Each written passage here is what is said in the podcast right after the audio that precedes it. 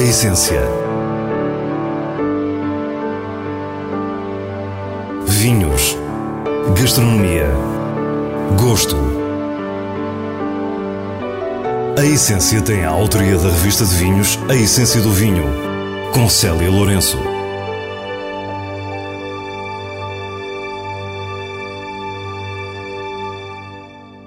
Boa noite. Hoje viajamos até à Raia Espanhola, junto ao Alentejo, para conhecer a finca Palácio Queimado, na região da Extremadura. Por lá há sangue português e nós fomos conhecê-lo. A nossa segunda paragem é em Trás-os-Montes, onde a paisagem de Vidago não podia ser mais contrastante com a anterior e onde visitamos a Quinta de Arcossó. Terminamos com as habituais sugestões da revista de vinhos. Fique para o que é realmente essencial. A bodega Alvear é mundialmente famosa pelos seus extraordinários vinhos fortificados de Montilha Moriles, na Andaluzia, e está já na oitava geração.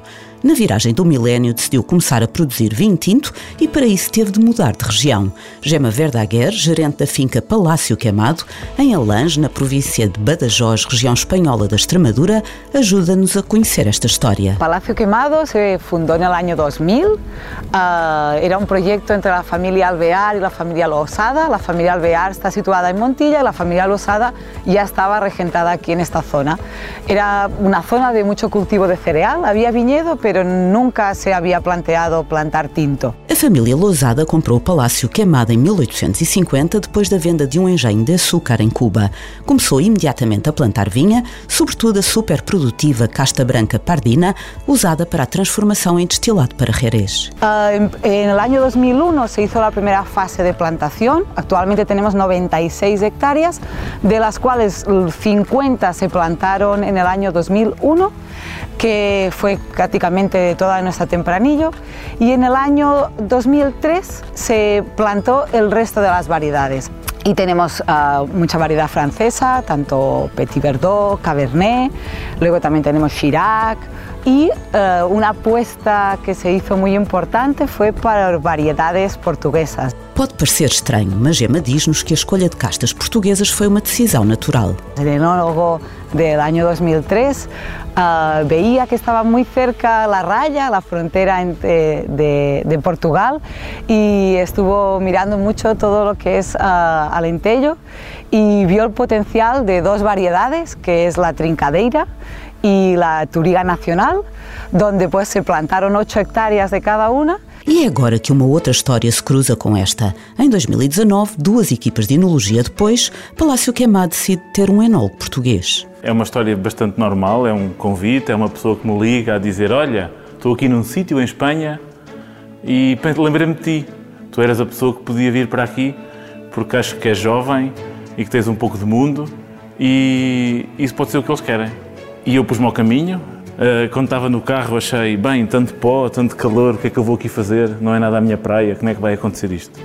E eu acabei por chegar, sentar-me à mesa, ouvir as pessoas e pensar, eu venho aqui para aprender com as pessoas, com as variedades, com o clima. Luís Lopes, de quem já conhecíamos o trabalho na Quinta da Pelada, foi então escolhido. Low profile, com grande talento e grande experiência nos vinhos de pouca intervenção, trabalhou na Borgonha, na Nova Zelândia e na Alemanha, antes de se fixar no Dão e agora na Extremadura espanhola. Eu uh, trabalhei na Pelada entre 2009 e 2017, que foi uma grande escola para mim, onde tive acesso a bastantes coisas. A minha vida em Portugal foi o Dão e hum, acabo por chegar aqui onde precisam de um enólogo jovem com novas ideias, mas que conheça a Toriga e a Trincadeira, que são as variedades que existiam aqui já.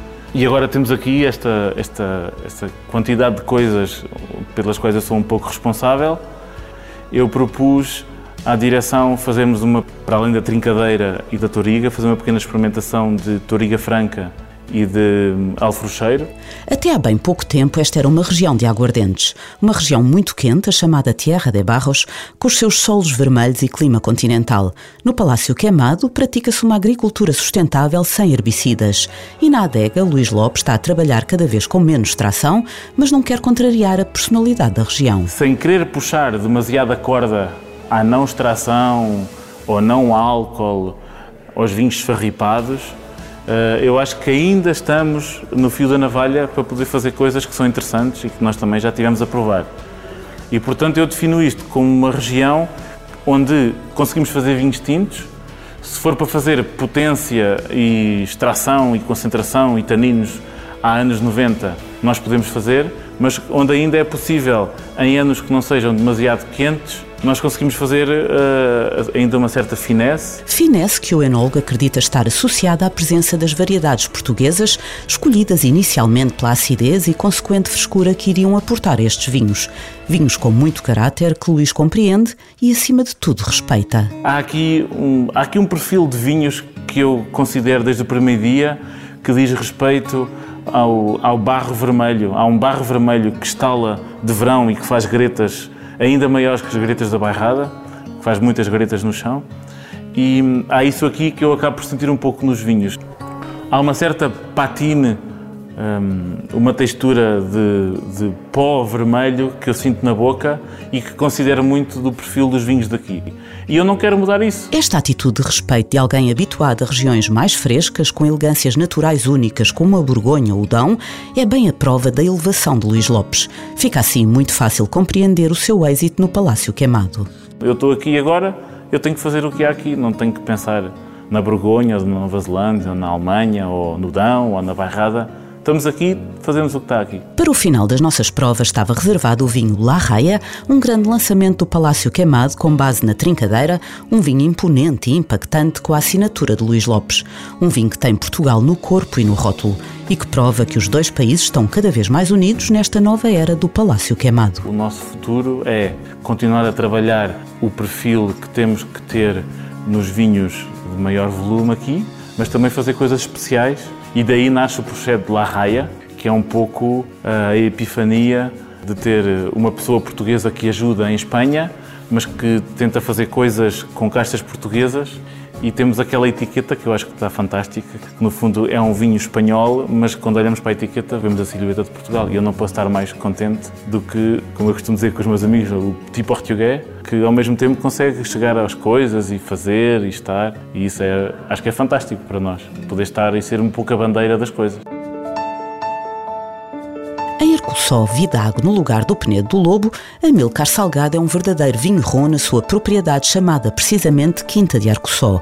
Uma quinta antiga de Trás-os-Montes onde a vinha sempre se evidenciou e que pertenceu à família Pizarro Montalvão Machado, descendente dos conquistadores da América Latina. Isto começa uh com uma ideia muito definida em eh, 1998. Eu andei três anos para comprar esta propriedade, que eu conhecia desde a minha infância, porque eu fazia este percurso de, de, da aldeia até aqui a uh, Vidago para apanhar o autocarro para ir para a escola para Chaves, fazia este percurso a pé e sempre me apercebi desta, das características deste sítio. O grande propósito de Amilcar Salgado, homem dos números e da economia, passou por criar um projeto convergente com os pergaminhos desta que há 100 anos era a maior região vitivinícola de Trás-os-Montes, a sub-região de Chaves. O meu objetivo foi muito simples, foi agarrar num vinho que ancestralmente era de camponeses para camponeses e procurar dentro do possível fazer um vinho de excelência. Porque o conceito de vinho e o mercado de vinho mudou completamente e, portanto, hoje as pessoas não bebem vinho por uma mera necessidade, mas bebem vinho por prazer e, portanto, teria que se ajustarem. Estamos junto dos maiores contrafortes montanhosos do país. A oeste, uma cordilheira compacta com as serras do Jerez, Cabreira, Laroco e Barroso. E a sudoeste, o Alvão. Aqui, na Quinta de Arcossó, a vinha desenvolve-se entre os 360 e os 470 metros de altitude e os solos são de granito, com uma riqueza mineral hídrica única. Não nos podemos esquecer que, centrados em Vidago, se fizermos uma circunferência com um raio de 15 km, apanhamos cinco águas minerais diferentes. É o território mais rico de Portugal, de Portugal continental em águas minerais. E, portanto, nós não, temos, não estamos próximos do mar, mas alguns dos nossos vinhos sente-se uma salinidade. Temos aqui as águas das pedras, aqui a, a 9 km em linha reta. Estas vinhas estão viradas a sul, a encosta de forma convexa. Não concentra muito calor, mas estando aberta de nascente a poente, recebe uma linha de sol todo o dia. Em termos climáticos, estas encostas viradas para sul têm o clima mediterrâneo. Quem olha para a vegetação aqui apercebe-se que há aqui um misto de, de, de, de arbóreas que mistura os três climas. Temos o pinheiro, que é um clima atlântico, temos o carvalho, que é um clima continental, e temos muita azinheira, que nós chamamos carrasqueiros, muitos medronheiros e sobreiros que são mediterrâneos. A par das vinhas recentes, tem parcelas de vinha velha que preserva com memória do conhecimento e saber do passado.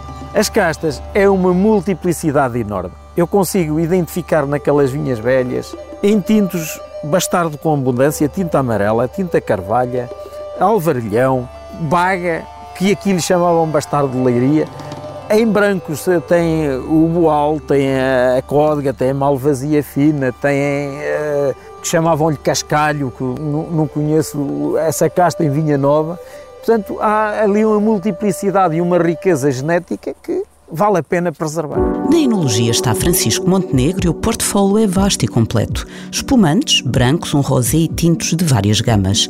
E também um colheita tardia a partir da casta boal, outro nome para a Semillon de Sauterne, que o produtor elabora apenas quando consegue a chamada botritis ou podridão nobre. Nós estamos aqui num vale muito encaixado, em que tudo à volta tem eh, mais de 1200 metros de altitude e, portanto, como é vale de montanha e como tem muita, muita mata arbórea, cria uh, muita umidade relativa durante a noite, temos um outono com nevoeiros de manhã e calor à tarde, que permite ter essas mesmas condições.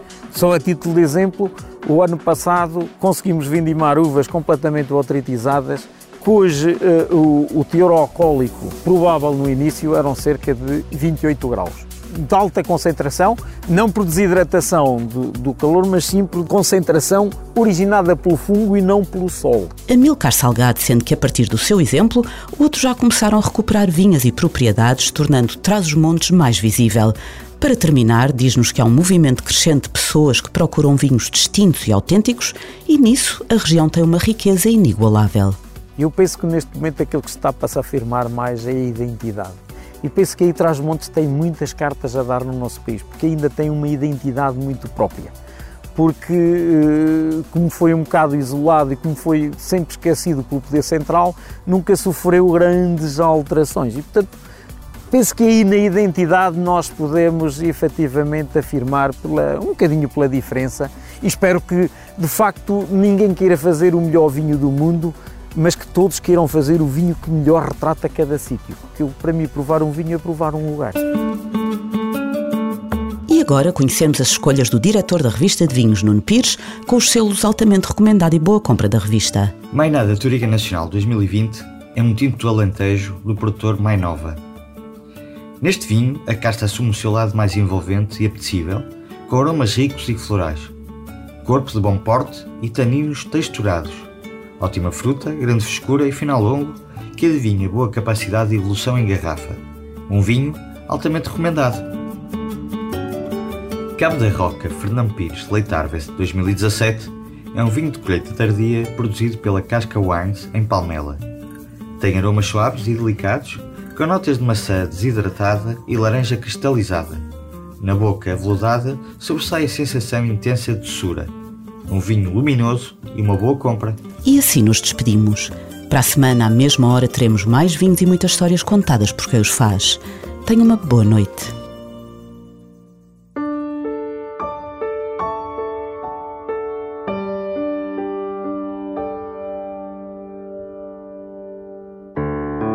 A essência. Vinhos. Gastronomia Gosto. A Essência tem a autoria da revista de vinhos A Essência do Vinho, com Célia Lourenço.